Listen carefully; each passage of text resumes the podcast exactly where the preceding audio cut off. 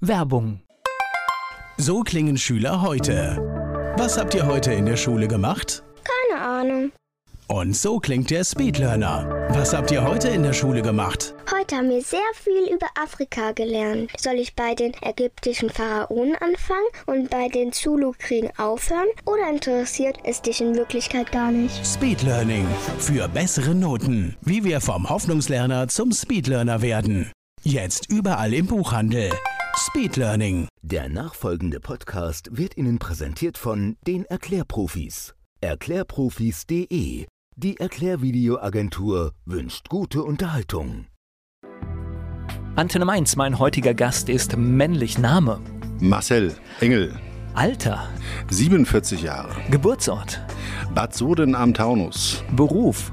Tatortreiniger. Hast du Hobbys? Wenn ja, welche? Und hast du Zeit dazu? Wenig Zeit, aber ich boxe sehr gerne, ich mache Wing Chun, ich bin sehr aktiv im Bereich von Körperentspannungs- und Dehnungsübungen mental, was ich mal zum sportlichen Teil dazu zähle. Gibt es sowas wie ein Lebensmotto?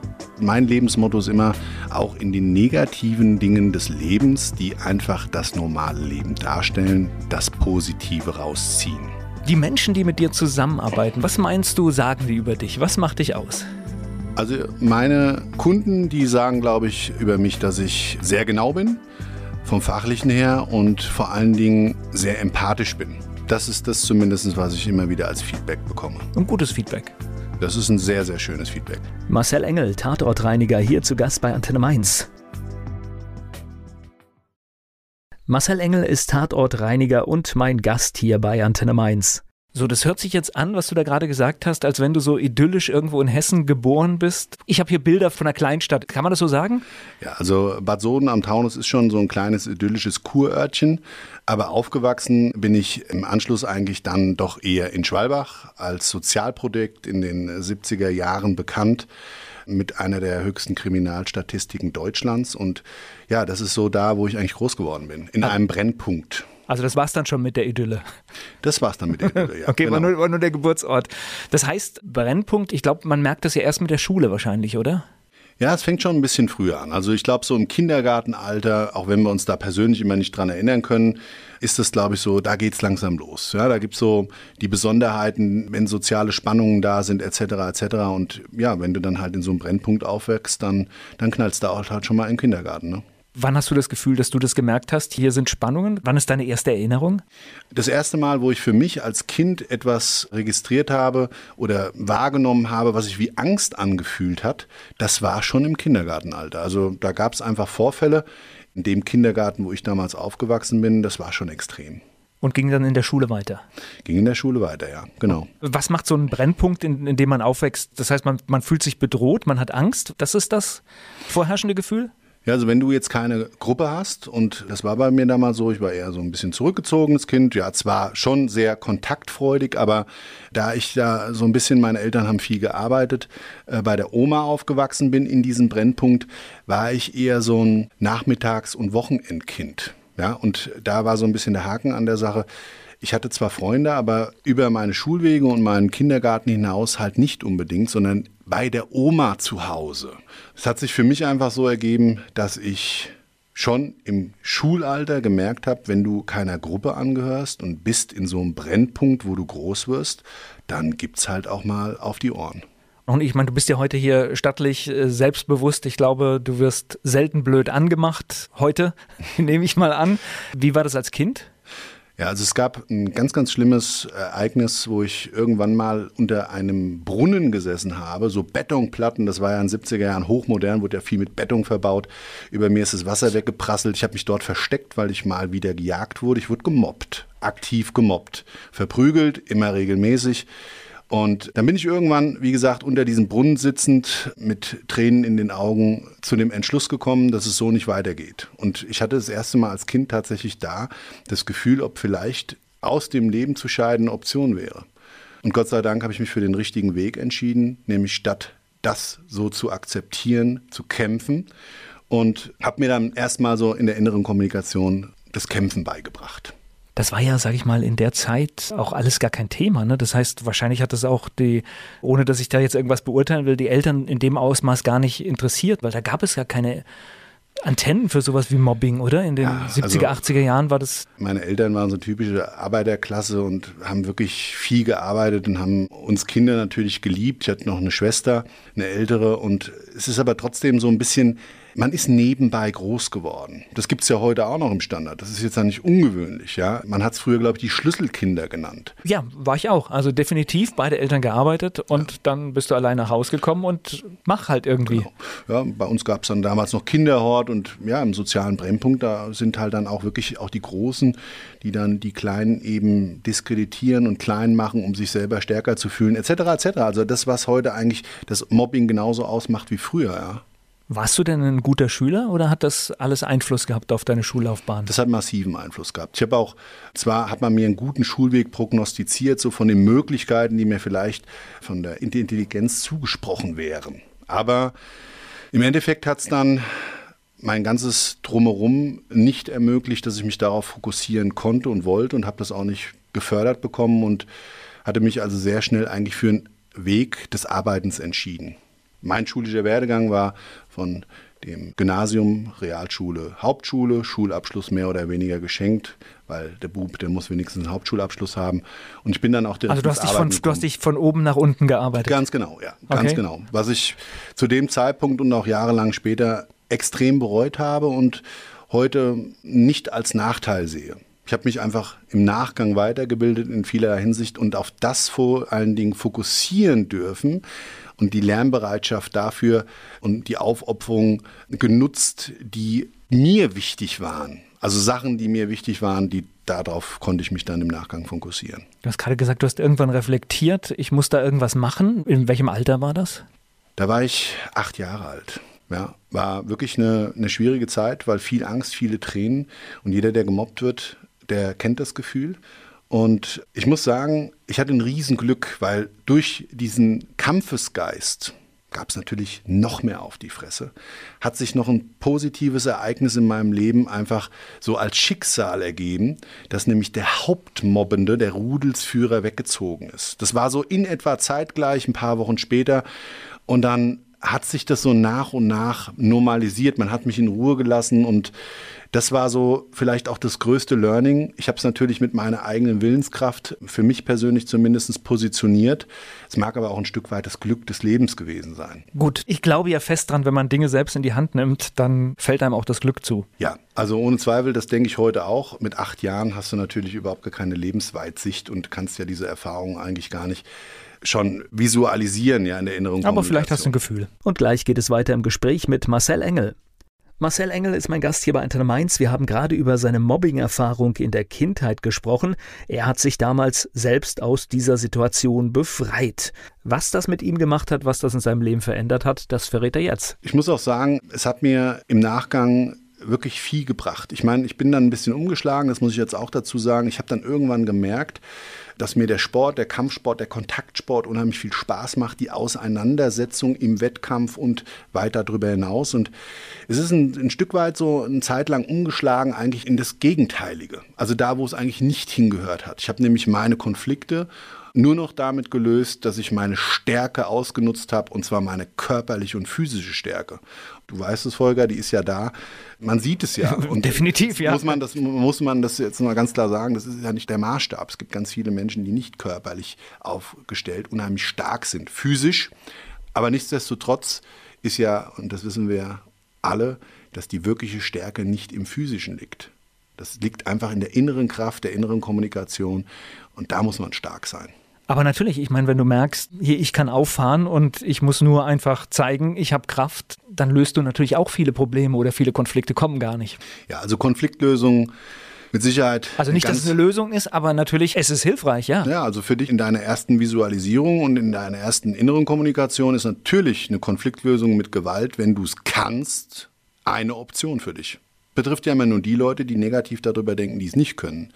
Und wirklich stark sind die, die es können und nicht nutzen weil sie sich ihrer wirklichen Stärke, auch anders aus einer Situation zu kommen, bewusst sind. Genau, du weißt einfach, wenn alle Stricke reißen, den mache ich platt. Ja. ja. Also sage sag ich jetzt mal so ganz einfach, wenn du das weißt, trittst du natürlich schon ganz anders auf. Dann bist du viel selbstsicherer und viele Sachen passieren erst gar nicht. Ich habe mal Kurse gegeben, die hingen mit Zivilcourage zusammen. Also die Angst zu umgehen im öffentlichen Raum, wissentlich dessen, dass man was tun würde gerne, aber so der Selbsterhaltungstrieb und die Angst, selber verletzt zu werden oder Opfer zu werden, einfach wirklich in ganz, ganz vielen Menschen stark verankert ist. Und das nicht zu Unrecht. Unsere Gesellschaft wird, glaube ich, meines Erachtens nach im Moment so ein bisschen ein Stück weit in sich verroht. Also nicht nur, dass wir eine gesellschaftliche Spaltung gerade erleben, die, glaube ich, extrem ist, sondern darüber so sagen, hinaus, ja. glaube ich, haben wir noch so eine Verrohung. Es mag an unserer Jugendkultur liegen und den Jugendlichen will ich das nicht in die Schuhe schieben, sondern es liegt an vielerlei Hinsicht an uns allen in dieser Lebensgemeinschaft, weil das ja auch der Gedankengang ist, den du erstmal haben musst, wie ich es jetzt ausdrücke, das ist ja meine Sichtweise. Naja, und Kinder und Jugendliche nehmen ja erstmal Vorbilder auf. Das heißt, die leben ja irgendwas nach. Also das heißt, das ist nicht so einfach. Also ja. Und ich meine, als Vater, ich weiß es ja selber, ja, habe ja einen 28-Jährigen, ich habe ja schon mal einen durchgebracht, ne, so wie man so schön sagt. Ich habe ja schon einen groß gemacht, der steht fest mit beiden Beinen im Leben, hat meines Erachtens nach eine ganz, ganz tolle Wertewelt für sich gefunden und ist nicht Papa. Ja, also das muss man auch nochmal sagen. Ja, es muss ja nicht der Spiegel eines Selbstseins, sondern er hat es einfach für sich geschafft, ein ganz toller eigener Mensch zu werden. Und da bin ich auch extrem stolz drauf, wie man hört. Aber das Wesentliche ist eigentlich, dadurch habe ich so die Sichtweise der Menschen, die im Moment natürlich für auch die nächste Generation ist ja nun mal das, was uns auch prägen wird im Alter. Ja, also das ist ja nun mal ein Teil unserer Gesellschaft, der jetzt heranwächst und vielleicht eine ganz andere Sichtweise und auch eine andere Kommunikation wählt, wie wir das noch gemacht haben oder die Generation vor uns. Ja, ich rede nur von Smartphones, Social Media, Berufswünschen, die vielleicht früher gar nicht existent waren.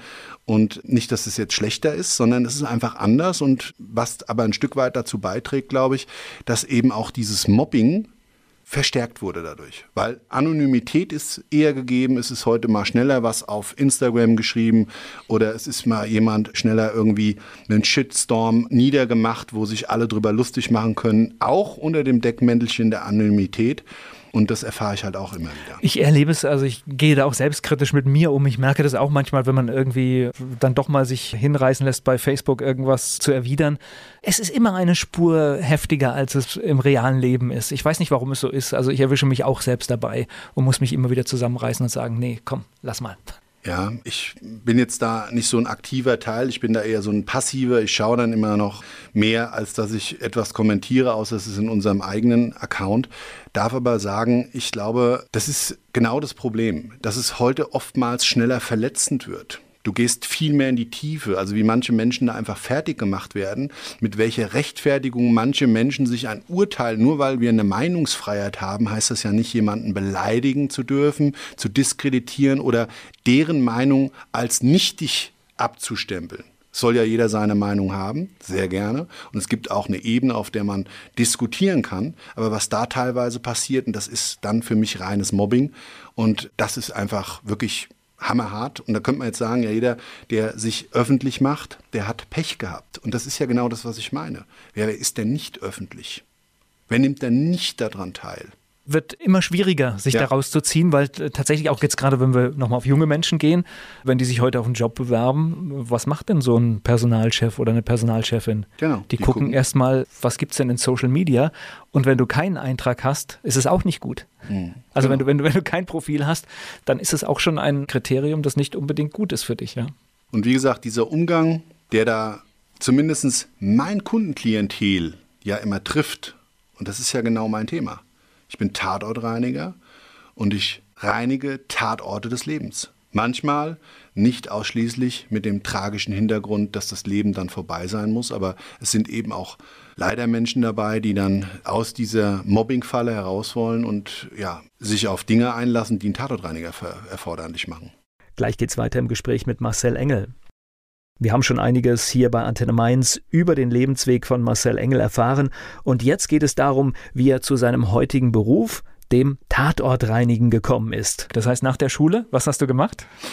Ja, also nach der Schule habe ich mich erstmal ausgetobt, gearbeitet, hat so ein bisschen eine wilde Zeit und dann irgendwann aber mit 20 begriffen, was ich wirklich will und ich wollte. Also gearbeitet heißt an irgendwas ausprobiert oder? Ich habe vieles ausprobiert, genau. Okay. Ich habe eine Lehre angefangen und wieder aufgehört und habe mich so ein bisschen, ja, ich, ich würde es mal vergleichen, wie viele das so haben, ob das jetzt im wilden Studentenleben ist oder im Arbeitsleben. Ich habe vieles probiert und habe dann aber meine Passion gefunden und die war dann eigentlich wo ganz anders positioniert. Ich wollte verkaufen und hatte aus meinem gelernten Beruf, den ich dann zwischenzeitlich für mich gefunden hatte, Mechaniker, Kfz-Mechaniker und Karosseriebauer, also diese zwei Berufe habe ich dann ordentlich gelernt und auch mit der Lehre abgeschlossen und bin dadurch durch ja, einfach das Reparieren, das Können und das Wissen um diese Fahrzeuge zum Verkauf von Fahrzeugen gekommen, habe einen Abschleppdienst gegründet und dadurch wiederum als Quereinsteiger. Oh. Unternehmer gehen, wo kommt's her?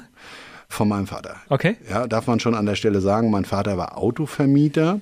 Aber wir waren uns gerade so in der Zeit bis zu meinem 20. Lebensjahr überhaupt nicht einig. Also, dass ich die Schule mehr oder weniger da so versemmelt habe in seinen Augen. Er wollte was Besseres für mich in Form der Bildung. Das hat er mir nicht so wirklich verziehen und dann auch meine wilde Zeit. Wie gesagt, ich war so zwischen 16 und 18 schon ganz, ganz wilder. Das fand er auch nicht so toll und da hat man sich so ein bisschen zwar nicht aus den Augen verloren, immer das wachende Auge auf mich gehabt, aber wirklich verstanden haben wir uns überhaupt nicht zu dem Zeitpunkt. Kann aber in dieser Zeit passieren. Also das ist, ja, ich glaube, das live, kommt, kommt häufiger vor und wichtig ist, dass man es nachher irgendwie wieder hinkriegt. Darf sein, es waren, muss man auch sagen, so vor dem Charakter her, wir waren zwei Alpha-Tiere und das funktioniert halt eine ganz, ganz lange Zeit lang nicht, bis ein Alpha-Tier halt irgendwann sagt, okay, ich habe die Reife. ja? Das ist dann meistens der Ältere. Ich habe die Reife und gebe einfach nach. Ich muss nicht alles befürworten. Ich muss auch nicht allem zustimmen, aber machen soll er mal selber. Und das war dann auch so mein Weg. Also man muss ich aber trotzdem dazu sagen, so lege ich auch großen Wert heute drauf. Das war schon alles zu dem Zeitpunkt do it yourself. Also ich habe dann schon ohne Unterstützung das alles auf den Weg gebracht. Das Unternehmen des Verkaufes und so weiter von Fahrzeugen alles selber auf den Weg gebracht. Mein Vater hatte aber mit mir dann ein Abschleppunternehmen gegründet, weil ich gesagt habe, ich mache das und dann hat er gesagt, klinke ich mich ein. Hatte ich schon mal als Autovermieter Jahre vorher, kann ich dich unterstützen, lass uns zusammen machen, lass uns einen Topf bilden und Attacke, los geht's. Ja, und so bin ich dann Abschleppunternehmer geworden und dann gab es diesen einen Auftrag, der eigentlich mein ganzes Leben verändert hat. Dieser eine Auftrag, der mich zu meiner heutigen Passion geführt hat. Es war so, dass ich einen Anruf bekommen habe von einem Versicherer, ich soll bei einem Eigentümerin ein Fahrzeug abholen und habe erfahren, es ist ein suizidales Fahrzeug und vor Ort habe ich dann erfahren, dass sich jemand dort, nämlich ihr Ehemann, in den Kopf geschossen hat. Im Fahrzeug auch stand noch da, es war erst sichergestellt, wurde dann wieder zu ihr gebracht auf ihren Wunsch hin. Und dann kam es aber von Seiten der Versicherung zu einer Sicherstellung für den Versicherer zur Vermarktung.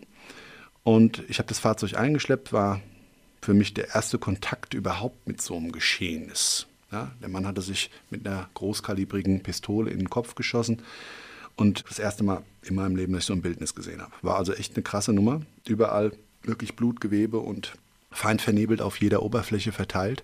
Ich war auch nicht so wirklich darauf vorbereitet, habe mit meiner Latzhose dann da mehr oder weniger auf dem Leichnam gesessen und ich habe auch keine Plastiktüte, nichts dabei gehabt. Also es war ein Thema, mit dem ich aber an der Stelle muss das gesagt sein, schon irgendwie auch so eine, ich darf es mal so ausdrücken, morbide Faszination verbunden habe. Also ich habe natürlich auch schon da die Empathie dem Verstorbenen gegenüber. Das erste Mal gehabt, dass ich mich gefragt habe, warum hat er sich denn aller Herrgottsnamen im Kopf geschossen? Das war in der Villa, hat eine Frau gehabt und sie hat mir auch gesagt, er war nicht gesund, wobei ich heute weiß, sie waren sich auch nicht so ganz einig. Also die hatten über 40 Jahre lang eine Ehe geführt und die letzten 20 Jahre, glaube ich, nur noch aus dem Nutzenanteil, dass Scheiden teurer ist wie ja. miteinander weiterleben. Und für beide schlecht gewesen wäre. Naja, also ich will mich da jetzt hier nicht verhaspeln, aber an der Stelle muss gesagt sein, Versicherung hat mir das Auto angeboten zum Kauf.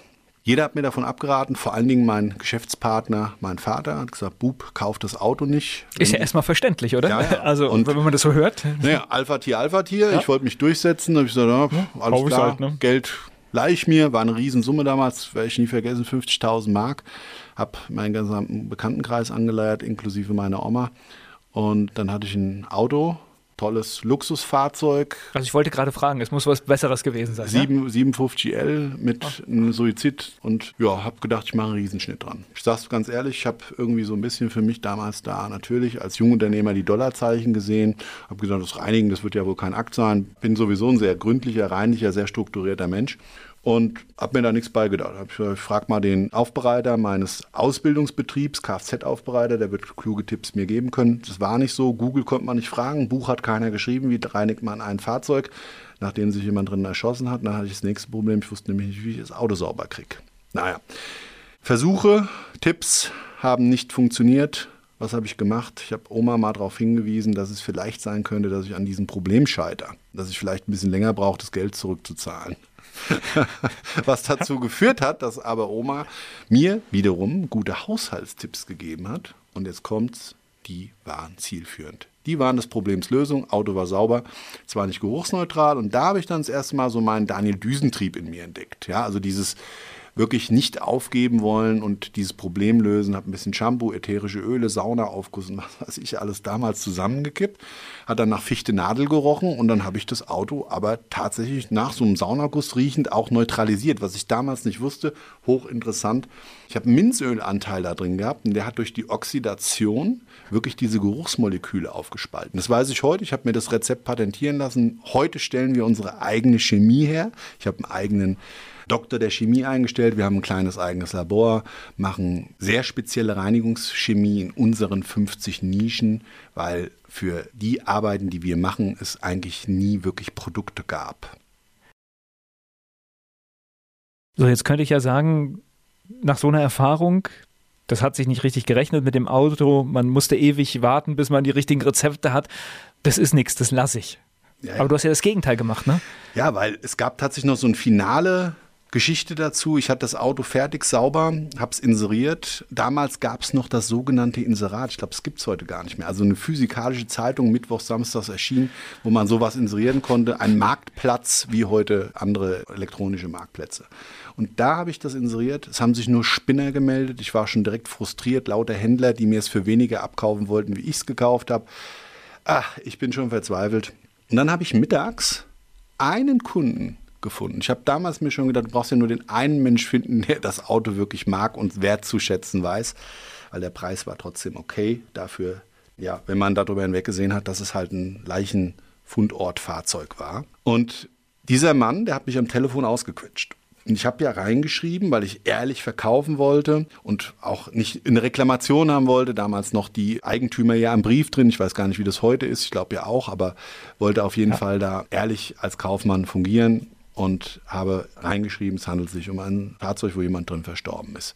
Und dieser Mensch, der hat mich fünf Minuten lang am Telefon gequält, immer wieder gefragt, was denn genau passiert ist. Was habe ich als Verkäufer automatisch gemacht? Ich wollte das Problem kleiner reden und das vor allen Dingen nicht so visualisieren. Ich wollte schon ehrlich sein, aber nicht mit unnötigen Keyfacts glänzen. So, der Mann hat immer weiter gefragt und immer weiter. Und dann habe ich dann irgendwann das Gespräch nach fünf Minuten gestoppt und habe gesagt, passen Sie mal auf. Jetzt kommt mir das langsam komisch vor. Sind Sie da irgendwie von unangenehm erregt oder irgendwas? Es ist wirklich jetzt so ein Ding, da komme ich nicht mit klar, dass Sie ständig wieder da in der Wunde des Problems des Fahrzeugs popeln. Gucken Sie sich das einfach an, wenn Sie ihn haben wollen, ist gut. Und dann sagt er, um Gottes Willen, entschuldigen Sie bitte, ich wollte nicht den falschen Eindruck erwecken. Aber ich bin fasziniert und Sie haben mir gesagt, das war eine Tatortreinigung. Ich bin fasziniert von dem Ausdruck. Ich bin ein absoluter True Crime-Fan und ich finde es bei aller Respekt auch dem Menschen, der da drin gestorben ist, einfach faszinierend, dass das mit dem Tod zu tun hat. Es fasziniert mich einfach.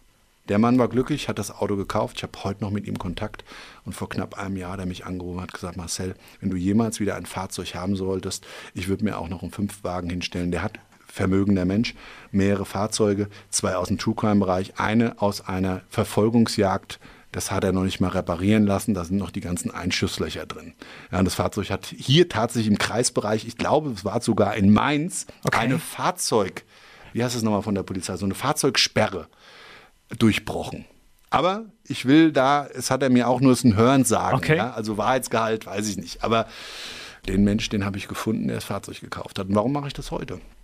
Das Tatortreinigen hat mich dann natürlich darauf kaufmännisch gebracht, dass es für mich interessant sein könnte. Es hat meiner Leidenschaft der Gründlichkeit, der Reinheit sehr entsprochen und ein Stück weit natürlich auch vielleicht mal hinter so verschlossene Türen zu schauen. Du, so das Nachbarsheim und Reich zu sehen. Das war so damals der Ansatz. Das hat sich in den Jahren gewandelt, weil mit 30 hatte ich da mal so ein, so ein Down. Das Down hat mich, hat sich angefühlt, man sagt, wie nennt man es heute? Burnout? Okay. Aber es war eigentlich ein Schaffensburnout. Gar nicht so das Unternehmerische, sondern ich habe mir wirklich tiefgründig hinterfragt, warum ich immer diese Geschichten mitnehme. Es sind fremde Menschen, die dort sterben. Es ist nicht meine Geschichte und es passiert so viel Unheil und Leid auf der Welt.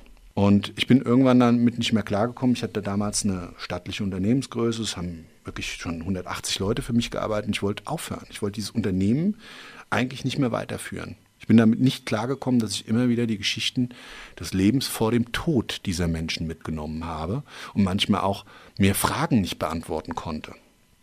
Ich habe mich dann kurz zurückgezogen für ein paar Wochen aus dem Unternehmen, entschieden, ich mache weiter und ich habe mich entschieden, aus diesem Leben vor dem Tod, aus diesem gelebten Leben, dieser Lebenserfahrung meiner Klienten etwas Positives rauszuziehen. Nämlich das, was ich heute so nenne, die Lebensmatrix. Ich glaube, es gibt eine Schablone, auf deren Basis wir in der Lage sind, glücklicher zu leben. Was haben wir denn alle für ein Bestreben? Wir brauchen vielleicht der eine mehr, der andere weniger, Konsumverhalten jetzt mal außen vor.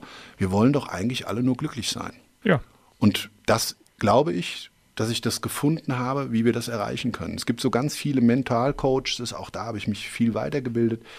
Auch gerade so in der Welt der bei den Psychiatern. Du kriegst ja immer dieselben Anstöße. Du sollst dich bewegen, deine Ernährung ändern und du sollst reden. Das sind, glaube ich, viele Therapieformen, die das immer beinhalten, zumindest in Kliniken.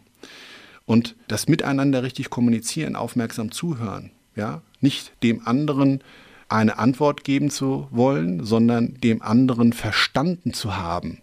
Das glaube ich, das geht heute manchmal verloren. Und viele, viele andere Dinge. Und ich glaube, es gibt so eine wirkliche Lebensmatrix, wie wir besser leben können mit ganz einfachen und simplen Mitteln. Wir müssen uns immer nur wieder vor Augen halten und vielleicht mal immer ein Stück weit so leben, nicht so in die Ferne sehend, sondern als wäre jeder Tag der letzte. Als könnte jeder Tag unser letzte sein. Was ja faktisch sein kann. Ja, ja. eben. So, und ich sehe es ja auch immer wieder. Auch ja. die tragischen Ereignisse und auch die kennen wir alle vielleicht schon selber erlebt, ganz tragisch, von Familienangehörigen, Freunden oder Bekannten. Oder aber, wenn wir es halt in den Medien sehen, dann ist das aber so weit weg, nicht greifbar. Aber manchmal schütteln wir doch mit dem Kopf und lassen uns gedanklich kurz drauf ein. Und genau deshalb habe ich angefangen, darüber Geschichten zu erzählen.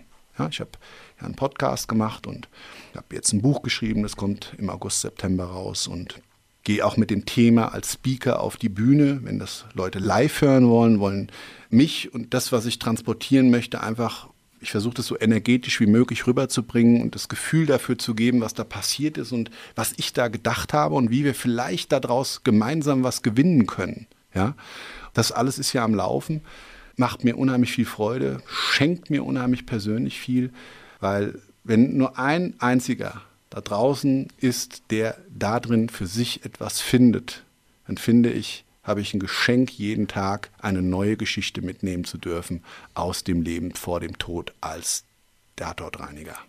Gleich geht's weiter im Gespräch mit Marcel Engel. Marcel Engel ist mein Gast hier bei Antenne Mainz. Er ist Tatortreiniger. Bevor wir vielleicht gleich mal in die Geschichten reingehen, weil das wird mich schon interessieren, wie das so abläuft und was da so alles passiert, würde mich jetzt noch in deiner Geschichte der Weg von diesem Auto bis zu den 180 Mitarbeitern interessieren. ja, also ich habe es ja schon erwähnt. Ich war vorher ein wilder Lümmel und ich hatte schon immer sehr viel Energie. Und ich habe immer gesagt, okay, also wenn man wirklich was mit Liebe und Herz macht, dann gibt man ja nicht nur seine 100 Prozent. Du hast eine gewisse Erwartungshaltung an Dinge, die du im Leben für dich umsetzt. So, und wenn diese Erwartungshaltung, und das war sie damals bei mir, eben in diesem Job, was ich nicht lernen konnte, ich konnte es nicht spiegeln, der Beste zu sein, den meine Kunden für Geld kaufen können. Das habe ich eigentlich immer wieder praktiziert. Ich habe auch viele, viele, viele Fehler gemacht. Ich habe ganz, ganz viele Dinge lernen dürfen mit meinen Kunden zusammen und wir waren uns aber immer einig und das hat auch immer zu einem Happy End gegenseitigen geführt. Ja, und diese Bereitschaft, immer, wie gesagt, mit Herz bei der Sache zu sein, nicht einfach nur eine Dienstleistung zu verkaufen, um davon leben zu können oder gut leben zu können, sondern um demjenigen, der einen das Vertrauen schenkt, etwas zurückzugeben, was natürlich entgeltlich bezahlt werden muss. Mhm. aber in der besten Variante dessen, was er dafür zu erwarten hat. Unwissentlich dessen, dass er ja nicht unterscheiden kann und denjenigen auch erst finden muss. Aber das war so meine damalige Passion. Und die konnte ich eben gut an Mitarbeiter transportieren. Das hatte ich, glaube ich, so als Talent, dass ich begeistern konnte, was wir dort machen und was wir dort vor allen Dingen zurückgeben an diejenigen, die uns vertrauen. Und dadurch sind wir, und das haben meine Kunden und gerade halt auch die, die Großkunden geworden sind, dann eben bei uns gesehen. Und jetzt wirst du fragen, was habe ich gemacht? Ja, also ich habe dann wirklich so erstmal die steinige, den steinigen Weg. Ich habe unheimlich viele Türklinken geputzt, unheimlich oft gehört, was will er denn jetzt und brauchen wir nicht und wollen wir nicht und so weiter. Aber ich habe halt auch immer durch Freundlichkeit, immer durch Lachen und immer wieder beharrlich, nicht aufdringlich auf eine mögliche Zusammenarbeit hinweisend, die Leute irgendwann doch dafür interessiert. Und man hat sich dann irgendwann erinnert, da war doch einer, der immer stalkend hier in der Tür drin stand. Jetzt haben wir tatsächlich einen Leichenfund in der Wohnung. Lass den mal kommen, dann gucken wir mal. Der hat uns ja immer viel erzählt, viel blumig drumherum, was da so alles dann eben nicht mehr als Problem sich darstellt. Dann gucken wir mal, ob er der Richtige ist. Weil früher war es häufig so, dass man kernsanieren musste und eigentlich das Reinigen in dem heutigen Tatortreinigungsstandard, das gab es gar nicht. Ja, ich möchte mal behaupten, ich war auch so mit einer der ersten am Markt, die sich darauf fokussiert haben, möglichst wirtschaftlich, ohne großen invasiven Eingriff aufs Bauwerk, möglichst effizient alle Probleme, die mit einem Leichenfund zu tun haben, zu lösen. Das unterstelle ich jetzt einfach mal an der Stelle, weil es gab ja nichts. Es gab keine Chemie, es gab keine Schulen, es gab nichts. Du konntest nichts lernen von irgendjemandem. Also wenn mal, wenn mal einer dabei war, der gesagt hat, ich habe einen Hausmeister, der hat das auch schon mal gemacht, dann hast du ihn gefragt, wie haben sie denn das gemacht? Ah ja, ich habe halt ein bisschen alkalischen Reiniger drauf und dann haben wir ein bisschen geschrubbt, ging halt schlecht weg und danach haben wir einen Bodenbelag drüber gelegt. Ah ja, sieht ja keiner mehr. So nach dem Motto. So war der Markt. Und ich glaube, dass wir den Markt dahingehend positiv verändert haben. 180 Leute bedeutet aber, das ist ein großes Einzugsgebiet, ne? Ja, also heute ist das Unternehmen ja, ich darf es stolz sagen, und da bin ich auch sehr stolz drauf, viel, viel größer. Zum damaligen Zeitpunkt waren wir schon in Deutschland und in Österreich. Es ist dann später die Schweiz dazugekommen und mit ja, dem damaligen Problem des Ebola-Virus 2014, es kam schon mal mit SARS damals, ja, aber ich will jetzt nicht über Viren sprechen. Ich glaube, das sind ganz alle blödes, leid. Ganz ja, blödes Thema alle gerade. Ganz doofes Thema, ich weiß. Aber da gab es so einen Unternehmensschub, weil wir aufmerksam geworden sind im internationalen Bereich oder Unternehmen und auch Behörden auf uns aufmerksam geworden sind, weil ich wiederum gesagt habe, es kann nicht sein, dass in gewissen Umgebungen, wo Desinfektionen niemals vorgesehen waren, eine so relevante, vielleicht für die Gesamtbevölkerung relevante Desinfektion nicht abgebildet werden kann, nämlich Massenverkehr. Also alles das, was jetzt vielleicht, wie gesagt, ich will das Thema mit dem Coronavirus gar nicht jetzt da anstimmen. Aber das hat uns einen Schub gegeben, weil wir eben Lösungskonzepte für Massenverkehrsmittel entwickelt haben. Und dadurch durfte ich mich in dieser Krisenzeit 2014, 2015, die jetzt nicht die Weltbevölkerung betroffen hat, aber sehr wohl die Behörden sehr beschäftigt hat, weil die ho extrem hohe Sterblichkeitsrate ein Riesenproblem war, 80 Prozent damals. 80 Prozent der Menschen, die mit Ebola sich infiziert haben, sind gestorben in Afrika in den ersten Monaten. Unglaublich diese Zahl und tragisch. Und ich war auch da unten, durfte es begleiten, durfte es mitkonzeptionieren und so weiter. Und ja, war eine harte Zeit war ein riesen Erfahrungswert, den ich sammeln durfte. Auch nochmal eine Sichtweise auf einem anderen Kontinent, wie Menschen dort leben, außerhalb der Komfortzone eines Urlaubsparadieses, sondern wirklich das Land gesehen. Und für alle Menschen, die so Rucksacktouristen sind, die nehmen das sowieso für sich mit, aber im Grunde genommen wollen wir das ja meistens auch gar nicht so wirklich sehen. Und ja, es war also der ausschlaggebende Punkt, warum wir dann so gewachsen sind. 30, 17 Jahre her, 180 Leute. Wir sind mittlerweile Deutschland, Österreich, Schweiz, Holland, Belgien, Frankreich, Italien, Polen und in den USA tätig. Mit über 400 Mann am Start meiner Unternehmensgruppe haben wir uns da am Markt positioniert. Von ganzem Herzen, voller Stolz haben wir alle, das gesamte Team, diesen Spirit der ersten Stunde bis heute aufrechterhalten. Gleich geht's weiter im Gespräch mit Marcel Engel. Marcel Engel ist mein Gast hier bei Antenne Mainz. Er ist Tatortreiniger. Lass uns mal an so einen Tatort gehen. Ja. Das ist ja nicht immer das, das ganz Schlimme, sondern das kann ja auch einfach sein, was weiß ich, der alte Mensch, der keine Kontakte mehr hat und was man auch manchmal so in der Zeitung liest und irgendwie sieben, acht Monate noch in seinem Sessel saß und im Prinzip, das ist ja auch schon ein Tatort, ne? Ja, die vergessen in unserer Gesellschaft, nenne ich sie immer, ist, da muss ich erstmal tief durchatmen, mir ein riesen, riesen Anliegen, riesen Thema. Ich finde es extrem traurig. Ja, also. Ja, kommt immer wieder mal so eine kleine Meldung in der Ecke und. Ja, haben wir täglich. Solche Leichenfunde betreuen wir täglich in Deutschland. Ich rede jetzt immer nur mal von Deutschland, dafür haben wir Statistiken. Außerhalb sind das immer so kleinere Destinations, da ist das jetzt gar nicht so skaliert, aber das ist genauso einer der typischen Aufträge, die der Tatortreiniger gestellt bekommt. Also das ist die Aufgabe, die er gestellt bekommt, ein Leichenfund mit längerer Liegedauer, weil dann eben sehr spezielles Fachwissen gefordert ist. Und extrem traurig. Also ich bin ja immer sehr, sehr redselig. Ich unterhalte mich schon immer drumherum um die Tatorte unheimlich viel.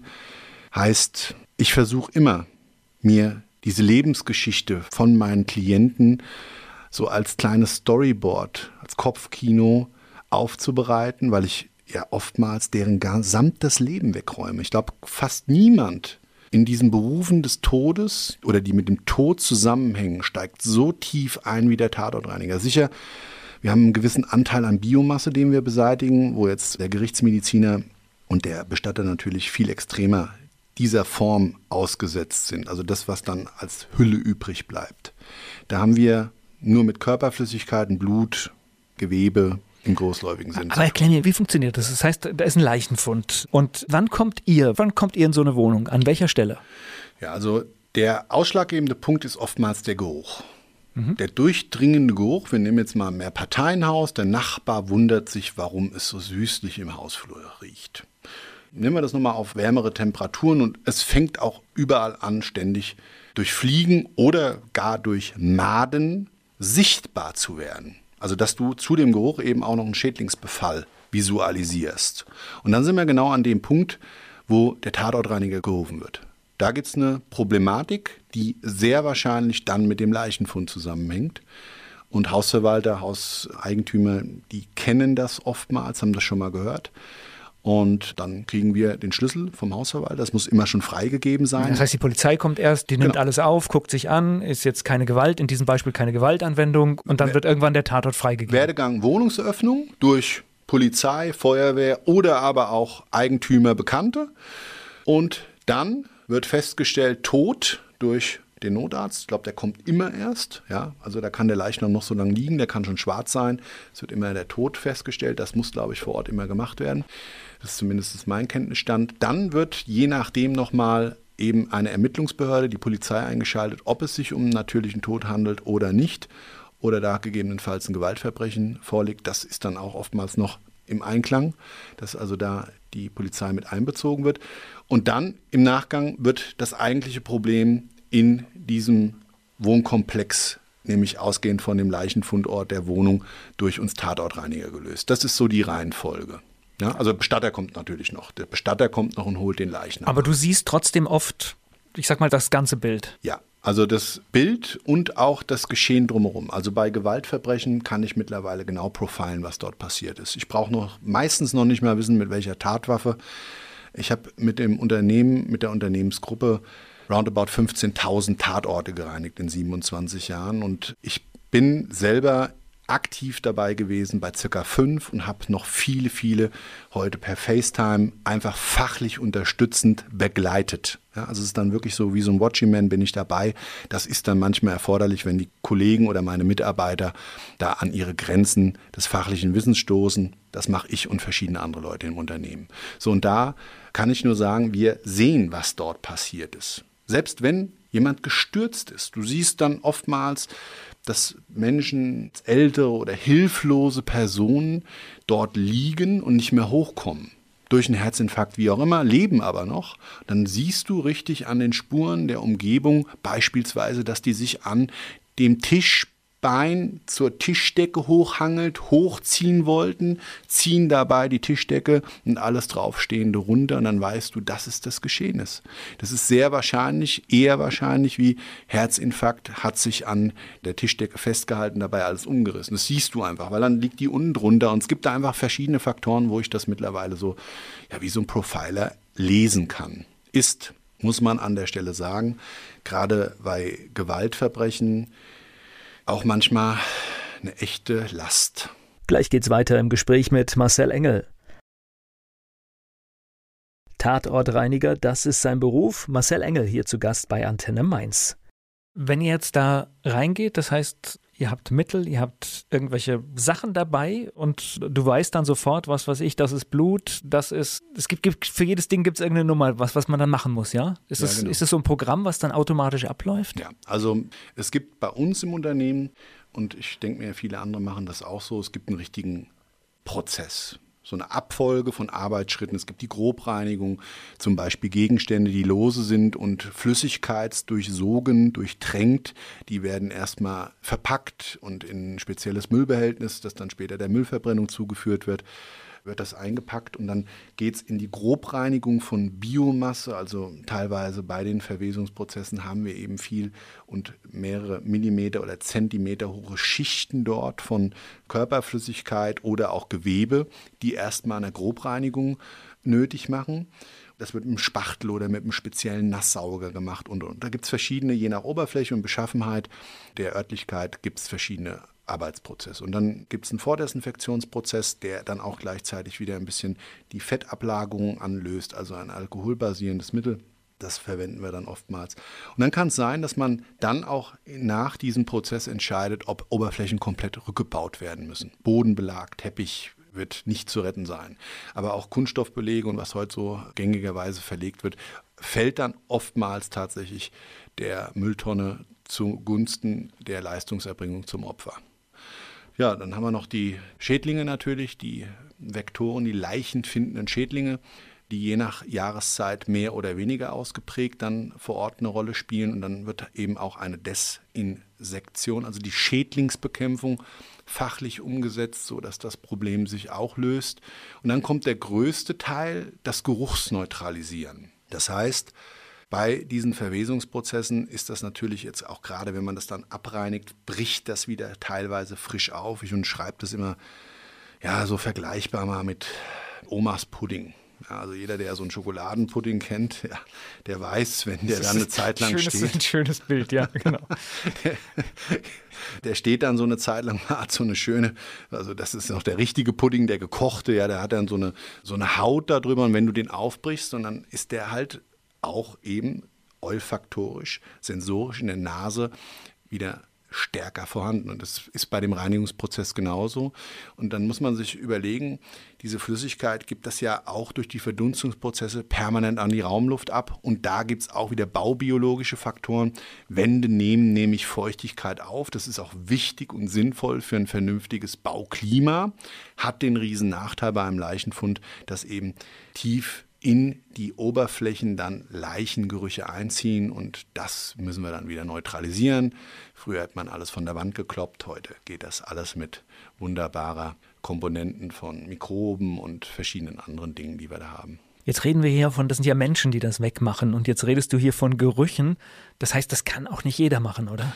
Nein, und ich muss auch sagen, wie gesagt, voller Respekt vor dem Tod muss ich, und mein Wording ist so, immer irgendwie da die Luft rausnehmen. Wir nehmen, ich zumindest ganz bewusst immer solche Beispiele, weil ich nicht permanent einfach den Tod vor Augen haben will. Das ist auch nicht so, dass das jetzt Showtime ist oder irgendein Unterhaltungszweck dient, sondern das ist meine Art, diesen ständigen und täglichen Umgang mit dem Tod auch zu verarbeiten. Weil, wie gesagt, wir steigen so tief in das Thema ein. Wir sehen, wenn wir, das gibt es ja auch noch, die Wohnungstür öffnen, wir machen auch so für Behörden, Polizei, Ordnungsämter, verschiedene andere, Hausverwalter etc. Wohnungsöffnungen im Verdachtsfall eines Leichenfundes. Das heißt, dann sehen wir auch den Toten. Das ist dann eine ganz harte Nummer, weil dann bist du beim Reinigen auch anders im Thema drin. Wenn du nämlich dann den Toten, den massiv bei einer langen Liegedauer, je nach äußeren Voraussetzungen, massiv veränderten Körper siehst und hast den Menschen aber auch auf Fotos in der Wohnung. Das kannst du nicht ablegen. Also ich kann es nicht und ich denke mir mal viele meiner Mitarbeiter auch nicht. So. Und dann räumst du denen sein Leben weg. Das heißt, ein Mensch, wir Menschen, wir haben ja nun mal unsere Geschichte im Regelfall unter den Dingen, die uns wichtig sind. Das heißt Kinder, Fotos, von den Eltern, von den Freunden, von der Ehe, von dies, von das, vom Hund. Ja, du stehst das. ja mitten in der Geschichte des Menschen, ja. ja. Wir sehen die Krankenakten, wir machen ja oftmals Dokumentensicherung. Wir sehen den Leidensweg, den Bildungsweg, die schönen Dinge, die Feiern, der 10., 20., 30., 40. Geburtstag, whatever. Ja, also du steigst voll in das Leben ein, du siehst Medikamente dort liegen und hörst dann vielleicht sogar noch von den Auftraggebern, und wie gesagt, ich bin halt so ein kleines Plaudertäschchen und ich will das dann auch wissen von der Geschichte des Menschen. Wie war er denn als Mensch? Weißt du, was hat ihn denn bewegt? Was hat ihn angetrieben? Wie haben ihn andere in der Außendarstellung wahrgenommen? Und das alles, wie gesagt, wird für mich zu einem Storyboard meiner Auftraggeber, in Anführungszeichen, Klienten, dessen Leben ich da wegräume. Das sind ja nicht meine Auftraggeber, sind ja dann tot. Aber das ist so das Ding, wo es dann echt kompliziert wird für den Kopf. Weißt du?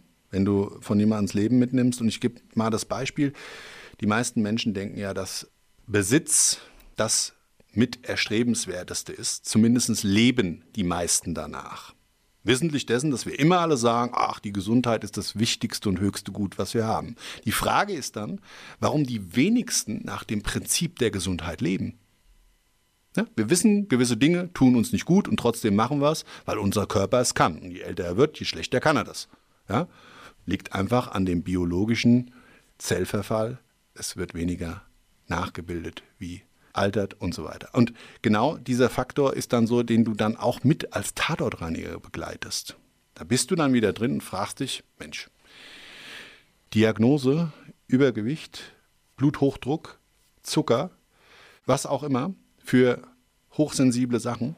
Aber du siehst, Kühlschrankinhalt, du siehst, wie der Mensch gelebt hat, du siehst alles das, was er nicht gemacht hat, vor allen Dingen, und weißt dann, okay, es war sein Leben, aber es hat eigentlich im Endeffekt dazu geführt, was du so gehört hast, war die Jahre zurückgezogen, krank, unglücklich, wie auch immer. Das kriegst du ja alles mit, das hörst du ja alles. Zumindest in der Außendarstellung, wie andere, Freunde, Bekannte, Familie, die Liebe, die große Liebe des Lebens wahrgenommen haben. Und dann fragst du dich, warum war das so? Das gibt's doch nicht.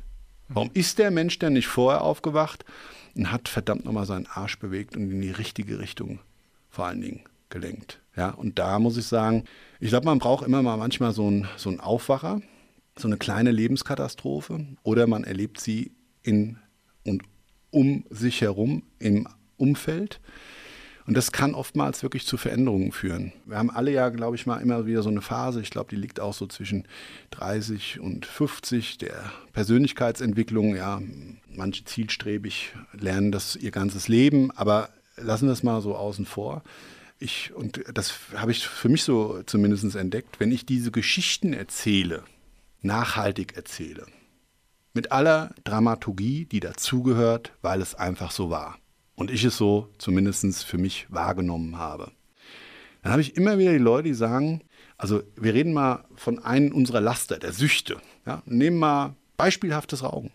Ich habe ja selber mal geraucht, ich Vollidiot von 30 zum 35. Lebensjahr von der Gewinner-Zigarre, die ich mir immer mal gegönnt habe, so stressfrei irgendwie nur ein Cognacchen und ach, wann das war das toll, habe ich dann irgendwann gemeint, ich Vollidiot, ich müsste richtig anfangen zu rauchen. Kam dann halt so. Und habe es aber wieder abgelegt und das will ich jetzt gar keinen Raucher diskreditieren, aber ich habe noch keinen, wirklich ehrlich, noch keinen Raucher erlebt, der nicht, wenn er ganz ehrlich zu sich selbst war, auch wenn er es nach außen hin anders kommuniziert hat, nicht unglücklich damit war, dass er raucht, weil er einfach Defizite hat.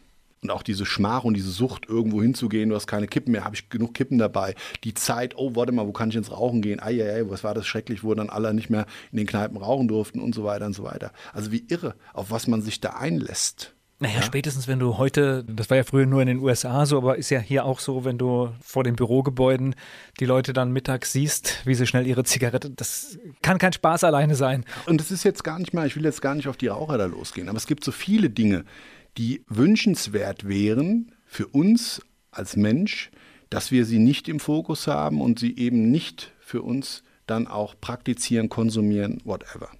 Und da glaube ich sehr wohl, dass es da Schlüssel für gibt. Nach wie vor, das ist meine feste Überzeugung. Und es gibt, glaube ich, manchmal die Möglichkeit, wenn du eine Katastrophe erzählst, hast eine gewisse Energie, die du transportieren kannst, zum Nachdenken anregst und vielleicht noch drei Lösungsansätze mit auf den Weg geben kannst, wenn das Nachdenken tatsächlich gezündet hat, dass es sehr wohl Menschen weiterhelfen kann. Also mir hilft es immer wieder, jeden Tag in meinem Leben mein Leben zu optimieren. Und ich kann von mir behaupten, wenn ich heute die Augen zumache, ich habe ein wirklich wunderschönes, glückliches Leben gehabt. Ich würde verschiedene Dinge zweifelsohne anders machen. Und auch ich bin nicht frei von Lastern und von Dingen, die einfach normal sind, weil es das Leben ist. Aber zum Beispiel, du ärgerst dich über jemanden, der ein Arsch ist. Ob der im Straßenverkehr dir begegnet oder sonst irgendwo einfach deinen Unmut erzeugt. Wo man wirklich so sagt, das ist jemand, brauche ich nicht. Dass man sich über den ärgert, ist, glaube ich, absolut normal. Die Frage ist, wie viel Zeit und wie viel Raum geben wir diesem Gefühl? Das ist nämlich das Entscheidende dabei. Das ist wie mit so vielen Dingen der inneren Kommunikation, dass wir das, glaube ich, trainieren sollten und auch können und für uns selber den Anspruch haben sollten, daran zu arbeiten, um einfach Dinge zu machen, die uns glücklich machen. Ja, da gibt es ja auch ganz einfache Techniken. Manchmal kennt jeder im Straßenverkehr ganz kurz mal überlegen, was denke ich über diese Situation in einem Jahr. Ich weiß sie gar nicht mehr. Und genauso lang sollte man sich auch aufregen. Marcel Engel hier zu Gast bei Antenne Mainz. Wir waren gerade beim Thema Straßenverkehr und das kennt jeder, da regt man sich oft auf. Und da hast du einen Tipp, wenn es mal wieder so einen Aufreger gibt. Beim Straßenverkehr habe ich einen Tipp. Einen wirklichen Tipp, einen Lifehack, der bei mir funktioniert hat. Ich habe mal jemanden in der 30er-Zone, der hinter mir wild gehupt hat auf dem Weg zum Krankenhaus. Es war in Bad Soden, da gibt es also eine Straße. Wir haben ein eigenes Krankenhaus, das liegt mitten im Wald. Auf dieser Straße, ganz idyllisches kleines Sträßchen, führt die zu diesem Waldstück, zu dem Krankenhaus. Und hinter mir fährt er wie ein Geisteskranker, hupt und blinkt auf und hin und her. Ich wollte fast einen Augenblick den Erzieher spielen und wollte ihn nicht durchlassen. Da habe ich gedacht, was ist denn das in aller Herrgottsname für ein Arsch? Und ich muss dazu sagen, ich habe auch gleichzeitig das Gefühl gehabt, wenn jetzt mein Kind hier über die Straße laufen würde, und der wollte ja schneller fahren wie 30, dann würde er das Leben eines Unschuldigen durch sein Fehlverhalten ja riskieren. Und zweifelsohne, dass der nicht zu schnell gefahren ist. Das hatte nämlich einen Grund, den seine Frau, die neben ihm saß, was ich gar nicht in dem Augenblick visualisiert habe, weil ich mich einfach über ihn aufgeregt habe, die war hochschwanger. Da war es fünf vor zwölf. Nein, da war es fünf Sekunden vor zwölf. So. Und wie wir dann an der Schranke, also wir haben uns dann wieder getroffen, der hat mich dann überholt, ist an mir vorbeigeblasen. Im Wald, da war auch nichts, da ist auch nichts, die führt nur durch eine Waldstraße. Da kann er, wenn überhaupt, auch schlimm genug ein Tier totfahren. Aber also ich komme auf den Punkt, ich will das auch gar nicht entschuldigen. Ich wollte damit nur eins sagen. Der größte Tipp meines Erachtens nach ist, einfach mal das Verständnis für den Gegenüber zu haben. In welcher Lebenssituation befindet er sich gerade? Auch wenn wir uns über Leute im Straßenverkehr aufregen, das sind vielleicht Ältere. Ja, gut, und dann können sie halt vielleicht nicht mehr so alles im Straßenverkehr wahrnehmen. Dann dürfte man jetzt sagen, so typische Erzieher wäre jetzt so, dann dürfen sie kein Auto mehr fahren, müssen einen Führerschein abgeben. Bin ich nicht der Meinung. Das ist im Straßenverkehr wie in unserem Zusammenleben im Allgemeinen eine gegenseitige Rücksichtnahme auf die, die die Schwächeren sind. So, das finde ich. Und jetzt der abschließende Tipp, einfach wirklich immer sich denken, was kann der andere gerade für eine Situation im Leben durchlebt haben, in der ich vielleicht selber schon mal gesteckt habe, auf deren Basis ich vielleicht mich nicht genauso verhalten würde, aber das vielleicht der Anlass ist, warum er sich gerade verhält wie ein Arsch. Punkt. Ja. Ja, ist ein guter Tipp und man kommt auch sehr schnell dann runter. Genau. Und das ist eigentlich, darauf kommt es ja auch an. Marcel Engel, mein Gast hier bei Antenne Mainz. Marcel Engel, Tatortreiniger und sehr engagiert gegen Mobbing. Darüber spreche ich mit ihm hier bei Antenne Mainz. Lass uns noch einmal ganz kurz, bevor wir nochmal zum Mobbing kommen, nochmal bei den Tatorten bleiben. Gibt es einen Unterschied zwischen zum Beispiel einem Tatort in New York und in München? ja, also tatsächlich, Volker, du sprichst mir da gerade aus der Seele. Also wir sind seit kurzer Zeit, seit 15. März in New York tätig. Und durch Zufall, wir hatten eigentlich da Desinfektionsaufträge. Wir sind da nicht als Crime Scene Cleaner eingestiegen in New York, sondern es gab einen behördlichen Auftrag. Man hat uns kaufen wollen. Ganz sensationelle, tolle Geschichte. Bin ich extrem dankbar dafür, dass das alles wieder so zustande gekommen ist. Und da war es dann so, dass durch einen Zufall wir jetzt auch Tatorte vermittelt bekommen. Man mag uns da einfach als German Crime Scene Cleaner. Da ist der Ursprung. Das wissen auch die Leute, die uns da gerade vermitteln und die schätzen unsere Arbeit sehr. So. Man muss ganz klar und deutlich sagen, die Tatorte in Amerika unterscheiden sich erheblich von denen jemals in Deutschland gesehenen. Warum ich überhaupt darüber erzählen kann, wir begleiten unsere Experten in Amerika die sind online geschult worden, die hatten hier eine kurze Präsenzschulung, ja, und im Anschluss daran sind sie in Amerika also direkt tätig geworden. So.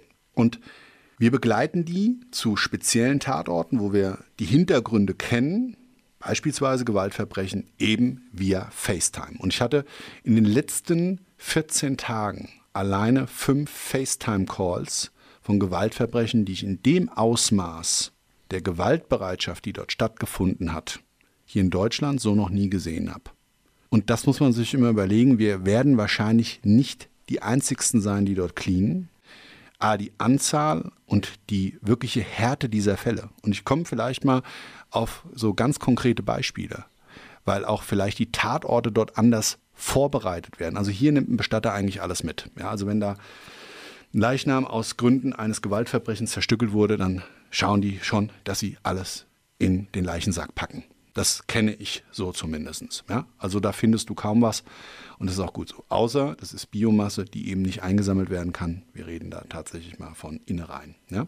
So, und da ist es so, dass in Amerika wir jetzt gerade einen aktiven Fall hatten, ein Bandenverbrechen, Revierkampf und dann mit einer Härte, dass also drei Menschen in einer Wohnung in der Bronx zerstümmelt wurden. Also den einen wurden die Finger alle abgehackt, die haben wir auch alle gefunden. Ein Ohr haben wir im Abfluss gefunden, der Badewanne. Die Finger lagen unter der Badewanne, so eine Stehbadewanne. In der Küche wurden die anderen zwei umgebracht. Der eine musste Säure trinken, wurde aber auch vorher verstümmelt. Ja, und der andere, den hat man in den Kopf geschossen. Und anhand der Abzeichnung an der Wand Umrisse des Körpers konnte man sehen, dass der vor einem anderen gestanden hat und der so praktisch wie so, als steht man am Straßenrand und ein Bus fährt vorbei, durch eine Pfütze flatscht, das alles ins Gesicht haben, gekriegt haben muss und praktisch die Umrisse hinten dran, so seine Schulter- und Kopfpartie, alles so als Freiraum der Biomasse gegelten hat. Also ganz, ganz abartig. Und dann auch so wirklich typische, also wirklich so ein Ghettohaus, äh, verranzter Boden, so Industriehallencharakter mit überall Airbrush an den Wänden. Also so wirklich so richtig klischeehaft. In der Küche so eine Stahlküche recht großer Raum, 40 Quadratmeter, mit so Utensilien aus dem Bereich von einem Drogenlabor. Warum ich das weiß, ich habe schon viel für die Kripo gearbeitet und arbeiten dürfen und auch in der Hinsicht schon in solchen Räumlichkeiten. Wenn da was eben nicht sichergestellt wurde, dann haben wir darauf hingewiesen. Dementsprechend haben wir das dann immer gesehen, auch so gerade bei Versteckräumen, die wir manchmal schon gefunden haben und so weiter. Da gibt es crazy Geschichten dazu. Ja, aber so darf man sich das vorstellen. Also die Härte der Gewalt, die dort auf den Straßen in diesen Ghettos, in diesen Slums praktiziert wird, ist wirklich überhaupt nicht zu vergleichen mit dem, was hier in Deutschland passiert. Und das sind dann für euch nachher auch nochmal ganz andere Aufgabenstellungen, ne? Weil das ist ja nochmal eine Spur heftiger. Ja, Eben. Wir wussten am Anfang gar nicht, wie wir mit der Biomasse, also jetzt gerade Körperteilen und so weiter umgehen. Ja, also das ist auch so alles absolutes Neuland. Mittlerweile gibt es da natürlich jetzt daraus entwickelte Prozesse, aber das muss man sich mal überlegen. Man muss einen neuen Crime Scene Cleaner Prozess in Amerika entwickeln, weil die Härte eine ganz andere ist. Ich habe ein Riesennetzwerk von Tatortreinigern, Crime Scene Cleanern in der ganzen Welt. Und ich habe einen, das würde ich ganz gerne nochmal erzählen, Volker, in Mumbai. In Mumbai habe ich einen Tatortreiniger, der hat mir eine Story erzählt, das wollte ich gar nicht glauben. Er sagt, du, bei uns ist es so, da liegt auch mal eine Leiche am Straßenrand, wird von Wildtieren oder Straßenhunden oder wie auch immer da angefressen, rumgezoppelt und dann geht er mit seinem Bollerwagen, das darf man sich so vorstellen, das ist so ein, so ein wirklich so ein, mit so Holzrädern, ja, am besten noch so ein Metallbeschlag, wie man das bei einer Pferdekutsche kennt, ja, und so einer glatten Oberfläche, wie bei so einer Schubkarre, nur halt große glatte Oberfläche, so zwei Quadratmeter, drei Quadratmeter groß, fährt er da zu seinen Aufträgen, lädt die Leichen auf, haut da ein bisschen Kalkmehl drüber, das ist der Desinfektionsprozess, kennt man auch so aus Katastrophengebieten, Tsunamigebieten, Erdbebengebieten. Zur Seuchenbekämpfung dient das ein Stück weit, kennt man auch bei Massengräbern, da wird das auch oftmals eingesetzt. Ja, dann hauen die das da drauf und das ist dann Crime Scene Cleaning. Okay. So. Gibt es auch anders bei denen? Irre. In Rio habe ich einen, der sagt mir, Marcel, bei uns ist es so, wir werden überhaupt nur in ganz Härtefällen gerufen, wenn da halt wirklich einer zerstückelt wird. Das ist auch immer das Thema, wer ist dann der Auftraggeber und wie kommen wir da zu unserem Geld. Ist also ein riesen, riesengroßes Thema. Und da kann ich nur sagen, wenn du dann siehst, eigentlich, will nicht sagen, dass es in Deutschland oder in Europa noch allgemein ruhig ist, aber ich glaube, so die Verrohtheit und die Gewaltbereitschaft der Menschen, die viel, viel weniger haben und viel, viel schlechter darstellen, wie Menschen hier in Deutschland, da merkst du dann erstmal so wie der Überlebenskampf und dieses eben Menschenleben auf einmal nichts mehr wert wird. Durch den Überlebenskampf und durch die Art, wie die einfach leben. Ne? Krass, ganz krasse Nummer. Ja, und wenn man dann überlegt, wenn wir alles gut verteilen, ist eigentlich genug für alle da. Ja, das ist ja absolut so. Was haben wir letztens gerade, so in so einem Seminar hatten wir das mal besprochen, dass wir eigentlich zu den wenigen Privilegierten in der Weltbevölkerung gehören, ich glaube die 20 Prozent, die zu allen wirklich lebensnotwendigen Ressourcen zu jeder Zeit Zugang haben. Wasser, für uns selbstverständlich, würde man sagen, alles andere ist ja dritte Welt, ja, aber die dritte Welt. Na, das, es beginnt aber schon in Europa. Also das heißt Spanien, Portugal, da ist es schon keine Selbstverständlichkeit mehr. Richtig, stimmt, ja? hast du absolut recht. Hier muss keiner verhungern. Es gibt viel zu wenig Möglichkeiten für die, die wirklich Gutes tun, anhand von Gesetzen, die meines Erachtens nach optimiert gehören, auf deren Basis wir das, was wir als Abfall bezeichnen, Menschen im größeren Maße zuführen können, die es brauchen. Ja, ich rede von unseren Lebensmittelabfällen unserer Nahrungsmittelindustrie und die, die sie dann vertreiben. Da wird zwar schon viel gemacht, die Tafel ist eine super Organisation. Ich finde das alles ganz toll, weil wirklich, jetzt mal ganz ehrlich, hier muss Gott sei Dank aus dem Grund keiner verhungern. Ja, es mag Menschen geben, die haben wirklich so wenig, die haben jeden Monat ihren Überlebenskampf und leider nicht erst am 30. oder 31., früher, ja. sondern am 2. oder 3. des Monats geht es schon los. Ja, die hangeln sich von Überlebens Tag zu Überlebenstag versuchen, ihre Kinder satt zu kriegen und sich in irgendeiner Form irgendwas leisten zu können. Und das Medizinische wollen wir mal gar nicht erst ansprechen. Ja, also wir haben eben die Möglichkeit, uns medizinisch überall an jedem Ort versorgen zu lassen und jammern darüber. Ja, ich weiß, das ist jetzt sehr herablassend gesprochen, aber ist nun mal Fakt. Wenn wir auf einen Termin warten müssen, ist das trotzdem noch großer Luxus. Andere Leute leben mit ihrem Leiden wissentlich dessen, dass es immer schlechter wird oder zum Tode führt. Gleich geht's weiter im Gespräch mit Marcel Engel. Marcel Engel, Tatortreiniger, er ist mein Gast hier bei Antenne Mainz. Lass uns nochmal auf das Thema Mobbing kommen. Da beschäftigst du dich jetzt äh, schon geraume Zeit mit. Ja, also selber ja damals Mobbing-Opfer, hat das so durch das Tatortreinigen nochmal ganz explizit mein Interesse geweckt. Ich habe viel mit Mobbing-Opfern, die den Ausstieg aus dem Leben geplant und auch praktiziert haben, aber nicht geschafft haben, sprich der Suizidversuch, reden dürfen, vielen helfen dürfen, mich austauschen dürfen, den Energie schenken. Und ich habe gemerkt, dass mir das persönlich etwas schenkt.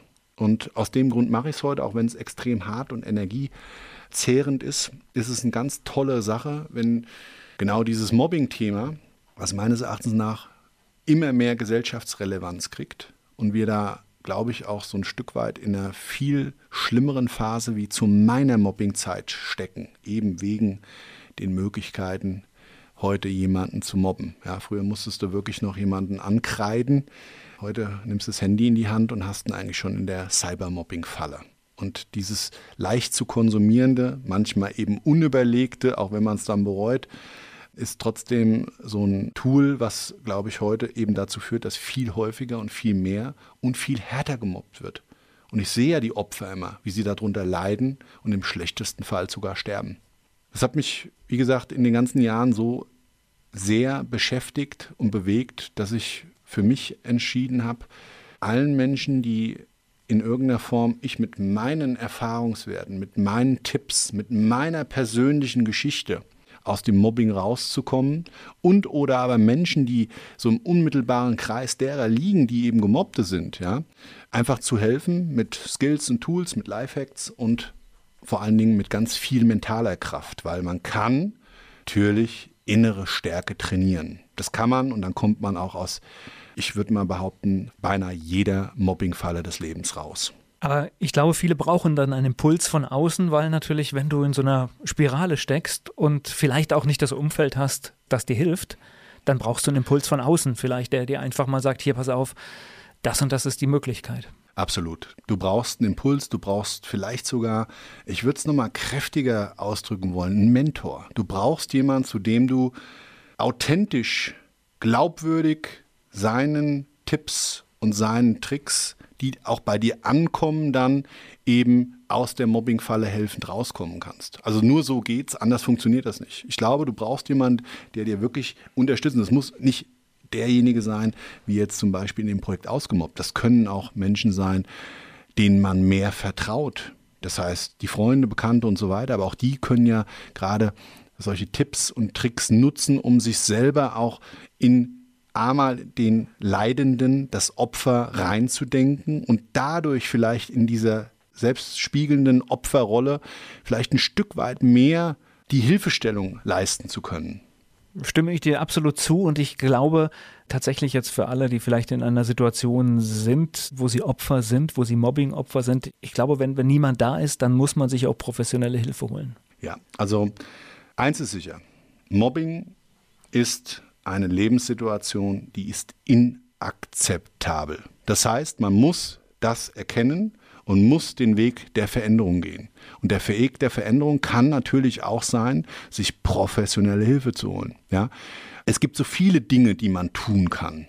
Man kann auch nur einen einzigen falsch machen, eben nichts zu tun und in der Akzeptanz zu leiden und das zu über sich ergehen zu lassen und darüber eben sein Leben an sich vorbeiziehen zu sehen, bis hin zu der Sinnlosigkeit des Lebens, die eben Mobbingopfer in den Gedanken auch wieder ausgesetzt werden können. Naja, und es passiert ja in vielen Situationen. Es passiert in der Schule, es passiert auf dem Arbeitsplatz. Und das hatten wir vorhin schon mal so, so im Vorgespräch. Das ist ja dann oft auch das, wo man die meiste Zeit verbringt, ja? ja. Ja, und an der Stelle wirklich, ich war selber Betroffener. Jeder, der Mobbingopfer ist, der muss sich das Herz fassen man muss einfach den Weg gehen. Und das ist nicht eine Situation, die eine Lebensveränderung im kleineren Rahmen darstellt. Da kann man nicht warten auf nächsten Geburtstag, nächstes Silvester, da wird alles besser. Man setzt sich keine Timeline. Eine Veränderung beim Mobbing muss hier jetzt sofort geschehen. Immer. Das heißt, das ist auch Mindset eigentlich, ne? Ja. Da geht es eigentlich los. Zu sagen, jetzt wechsle ich hier die Position und raus aus der Opferrolle. Ja, und ich meine, ich weiß, von was ich rede. Ja, jetzt wird sich der eine oder andere vielleicht denken, selbst gemobbt oder kennt jemanden, der gemobbt ist, der hat leicht reden. Ich war, wie gesagt, selber Mobbingopfer. Ich habe das jetzt nicht in ethischer Breite erzählt, wie sich tatsächlich alles zugetragen hat und so weiter. Es war ein Leidensweg über anderthalb Jahre hinweg und da gibt es viele, die leiden noch viel länger und so weiter. Darum geht es aber nicht. Ja, auch die Intensivität und wie verletzend das innerlich war, heißt noch lange nicht, wie gesagt, das Leben ist meines Erachtens nach diese geschenkte Zeit, diesen Respekt vor dieser geschenkten Zeit sollte es uns selber wert sein, eine Veränderung herbeizuführen, dass unser Leben lebenswert ist, ja, und im Idealfall auch glücklich macht. Und genau das sieht der Gemobbte ja nicht. Der sieht sich ja jeden Tag diesem Alltag ausgesetzt und mit dem Horror auf den nächsten Tag, ich muss wieder in die Schule zum Arbeitsplatz oder oder oder ich nehme das Handy wieder an, diese kurze Pause des Schlafes, wenn man überhaupt in den Schlaf findet, ja. Und ich kenne das alles. Also es ist wirklich eine Mindset-Frage. Es ist die innere Stärke, die man trainieren kann. Es gibt ganz, ganz viele tolle Dinge, die man für sich tun muss, um aus dieser Mobbing-Falle rauszukommen. Und Es gibt kein Hollywood-Ende, so dieses Happy End. Da kommt jetzt jemand, der bestraft den Mobbenden für mich und danach war's das. Weil Opfer bleibt man in so einem Fall trotzdem sein ganzes Leben. Man muss aus der Opferrolle raus. So, das ist ein guter Schlusssatz. Ich glaube, wir könnten noch viele Themen besprechen. Ich denke, wir wiederholen das hier irgendwann mal, weil ich glaube, wir haben das alles nur an der Oberfläche gekratzt, was wir heute besprochen haben. Aber die Zeit hängt mir ein bisschen im Nacken. Ich bedanke mich echt für die Einblicke und danke für das Gespräch. Ja, ja, vielen, vielen Dank auch, dass ich da sein durfte. Also wirklich war toll, hat mir viel Spaß gemacht und sehr, sehr gerne könnte ich noch die ein oder andere Geschichte erzählen. Machen wir. Dieser Podcast wurde präsentiert von den Erklärprofis. Erklärprofis.de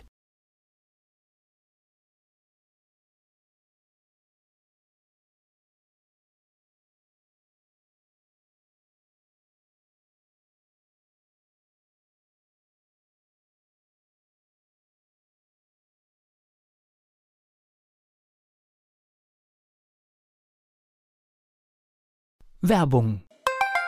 So klingen Schüler heute. Was habt ihr heute in der Schule gemacht? Keine Ahnung. Und so klingt der Speedlearner. Was habt ihr heute in der Schule gemacht? Heute haben wir sehr viel über Afrika gelernt. Soll ich bei den ägyptischen Pharaonen anfangen und bei den Zulu-Kriegen aufhören? Oder interessiert es dich in Wirklichkeit gar nicht? Speedlearning. Für bessere Noten. Wie wir vom Hoffnungslerner zum Speedlearner werden. Jetzt überall im Buchhandel. Speed Learning.